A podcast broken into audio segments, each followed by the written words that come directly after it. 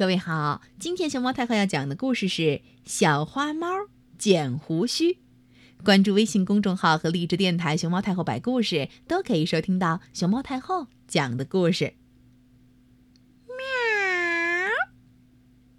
小花猫长得既漂亮又机灵，特别是嘴上的那几根长胡须，更增添了它的威风。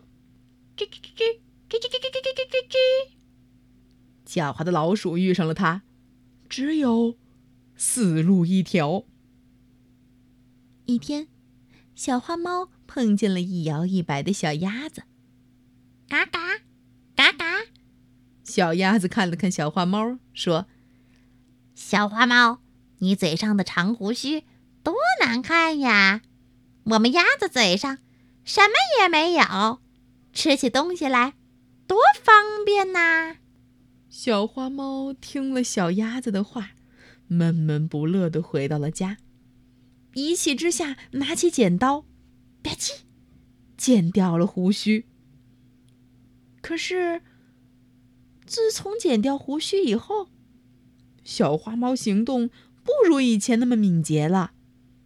有好几次，老鼠吱吱吱吱吱吱，都从它的眼皮底下溜掉了。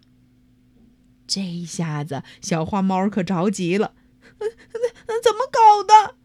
他忙去问妈妈。